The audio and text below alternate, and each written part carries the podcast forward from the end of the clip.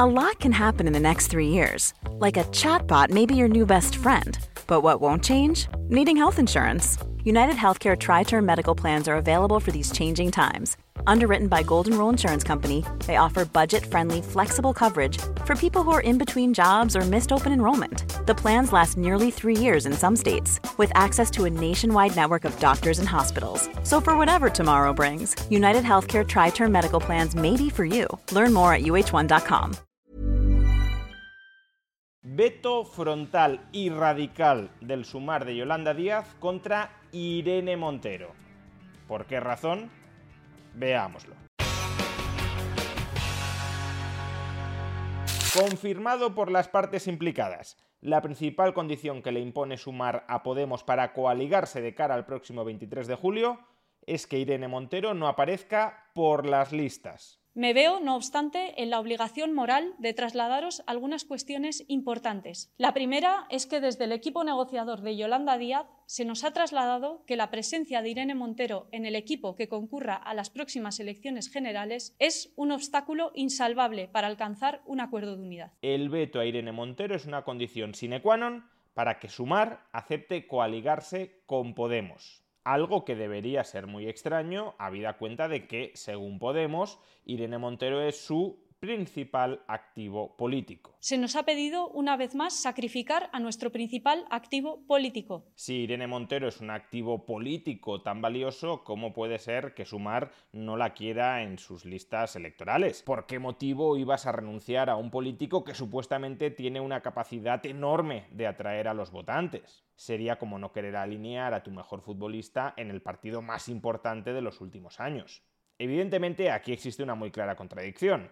Irene Montero es el mejor activo político, pero todos los partidos que conforman la coalición de Sumar no la quieren en ninguna lista electoral, a pesar de que supuestamente se trata de ganar las elecciones y si Irene Montero es un activo electoral y político tan potente, contribuiría a que Sumar ganara u obtuviera un resultado muy bueno en esas elecciones. ¿Cómo intentan desde Podemos reconducir esta clara contradicción? Pues alegando que Sumar ha cedido finalmente a la presión política, judicial y mediática que desde hace años ha tenido un único objetivo, destruir la carrera política de Irene Montero. No es que Irene Montero no sea una magnífica ministra, una magnífica política, no, es que los de Sumar son cobardes porque se han achantado ante la ofensiva política, mediática y judicial en contra de Irene Montero. Han preferido quedar bien con las oligarquías y con los poderes fácticos de España antes que ser valientes e incorporar a las listas a su principal activo político, Irene Montero. En resumen, que para Podemos Irene Montero es un excelente activo político, pero que ha sido tan vilipendiado, tan atacado por los medios de comunicación y por la derecha judicial, que desde Sumar han cedido y han optado por sacrificarlo. Y aunque la narrativa de Podemos sea una narrativa engañosa, una huida hacia adelante autovictimizadora, en el fondo sí toca dos aspectos fundamentales que explican la rotundidad del veto de sumar a Irene Montero. Primero, Irene Montero para el conjunto de la población española es un activo, sí, pero un activo tóxico un activo achicharrado, un activo que ahuyenta a muchos votantes de izquierdas y que moviliza a muchos votantes de derechas. Y las razones por las que genera estas reacciones son muy sencillas. Basta con acudir a la lista de méritos que hoy ha mencionado Yone Belarra sobre Irene Montero e interpretar que en el fondo no son méritos, sino deméritos. Una compañera que ha llevado las transformaciones feministas más lejos que nadie antes en nuestro país, que ha construido con su equipo toda una nueva generación de derechos feministas.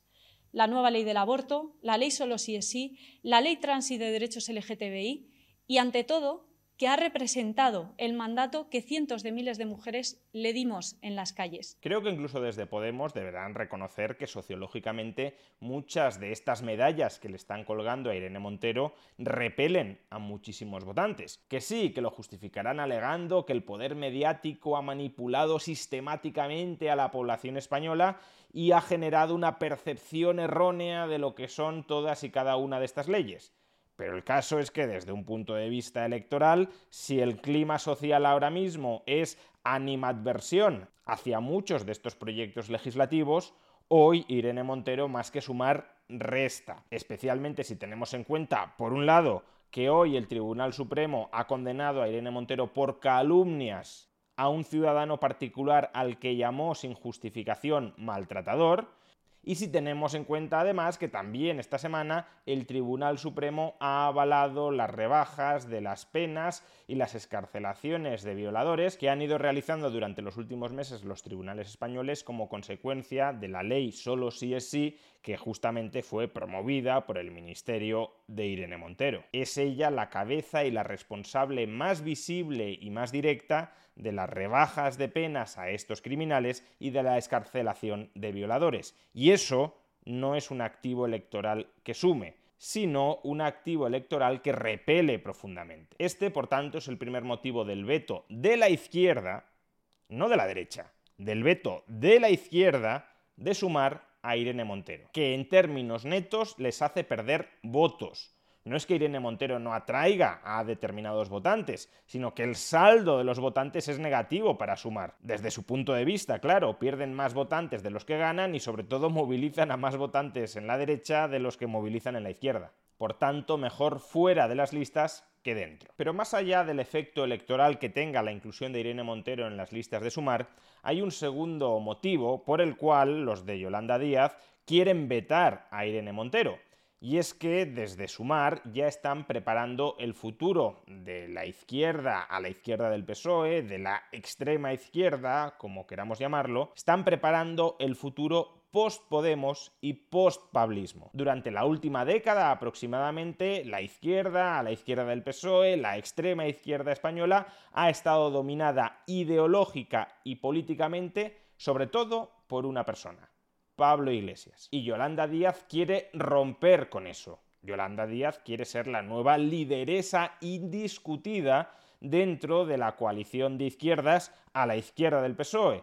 Y en ese sentido, Pablo Iglesias constituye un obstáculo a su liderazgo. Para superar el pablismo hay que romper totalmente amarras con el pablismo. Y de la misma manera que si se hubiese planteado Yolanda Díaz vetaría la presencia de Pablo Iglesias en las listas de Sumar, también veta por motivos obvios, la presencia de Irene Montero en las listas de Sumar. Tener a Irene Montero en las listas de Sumar y en el grupo parlamentario de Sumar equivaldría a seguir conectados umbilicalmente con Pablo Iglesias. Implicaría que Pablo Iglesias sigue teniendo línea directa dentro del grupo político de Sumar y que podría seguir moviendo sus peones dentro de esta coalición política que puede que en la siguiente legislatura esté en la oposición y que Yolanda Díaz, por tanto, necesite consolidar su liderazgo. Un liderazgo que tendrá mucho más difícil consolidar si hay otras personas dentro de su grupo político que están conspirando contra ella. De ahí el veto frontal, radical e incluso diría inmisericorde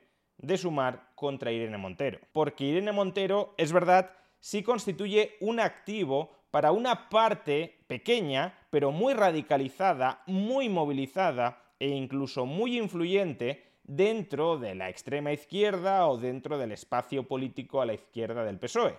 Y Yolanda Díaz, claro, no quiere tener dentro de su grupo político a una persona que puede movilizar a una suficiente masa de votantes como para desestabilizar durante la siguiente legislatura su liderazgo y la propia coalición de Sumar. Cuidado, no es que esté defendiendo el comportamiento de Yolanda Díaz. Como ya expliqué en un vídeo anterior, me parece un comportamiento traicionero en contra de aquellas personas que te lo dieron todo, en contra de aquellas personas, sobre todo Pablo Iglesias, que te han convertido en el personaje político que eres hoy.